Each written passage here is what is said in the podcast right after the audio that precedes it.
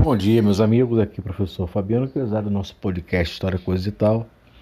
Hoje vamos fazer uma, uma, um assunto, falar sobre um assunto diferente. Né? Começando aqui uma série aí sobre, sobre doenças, né?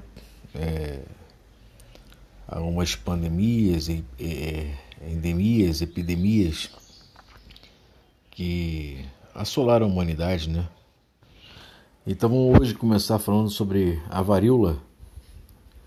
Desde sempre, a varíola foi a causa de epidemias mortíferas.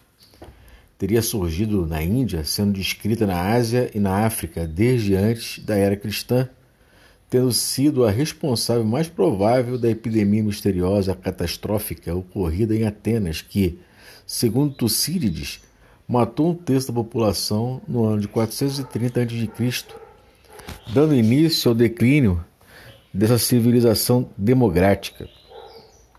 A doença era anteriormente desconhecida.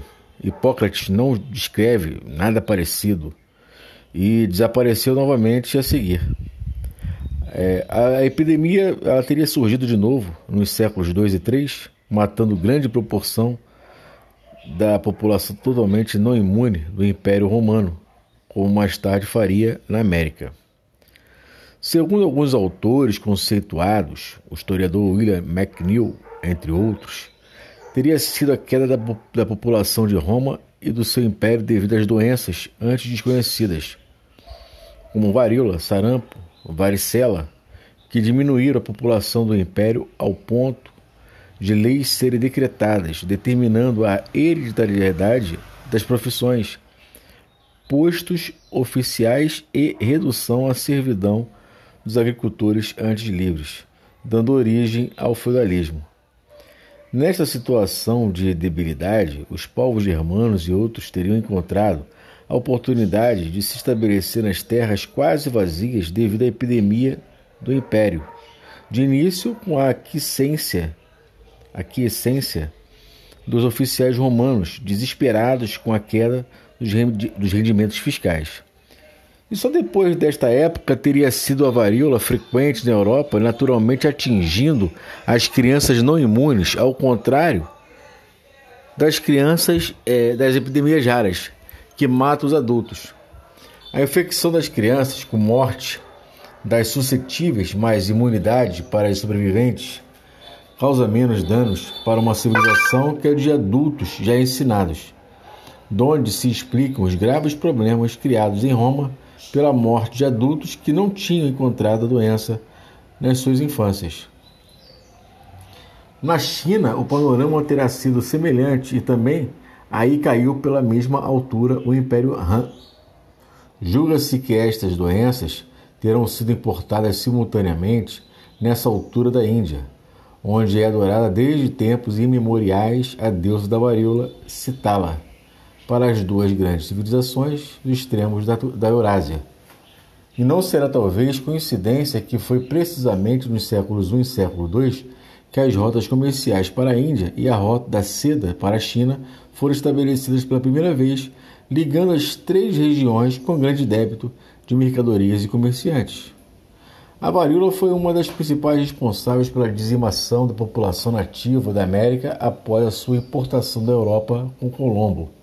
No Brasil, foi primeiramente referenciada em 1563 na ilha de Taparica, causando grande número de casos e óbitos, principalmente entre os indígenas. Juntamente com sarampo, varicela e outras doenças, matou muitos ameríndios, derrotando e destruindo as civilizações asteca e inca.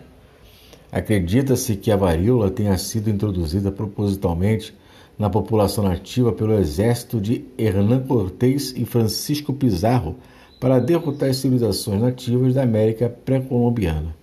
No caso do Império Inca, a disseminação da varíola tinha se espalhado com extrema rapidez, ocasionando a morte do Inca, imperador, e dos seus sucessores imediatos, antes mesmo dos espanhóis chegarem aos Andes. A morte do Inca e seus sucessores levou o Império à guerra civil, permitindo aos espanhóis conquistá-lo em seguida.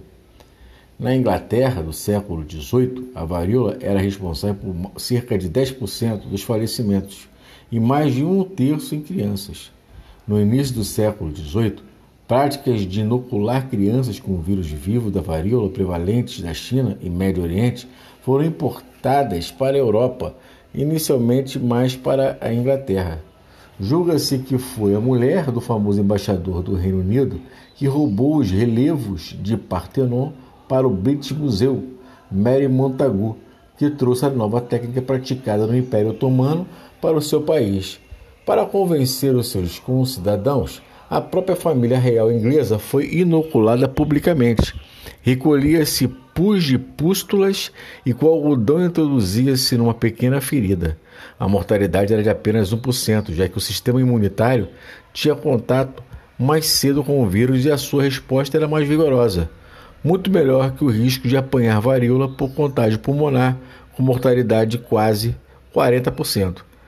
Edward Jenner, em 1796, reparou que as mulheres que retiravam o leite das vacas não apanhavam varíola e descobriu que a sua imunidade devia ser infecção não perigosa com cowpox, é, vacina, o varíola das vacas, da palavra em latim, né, para esse animal é, vaca, da vaca.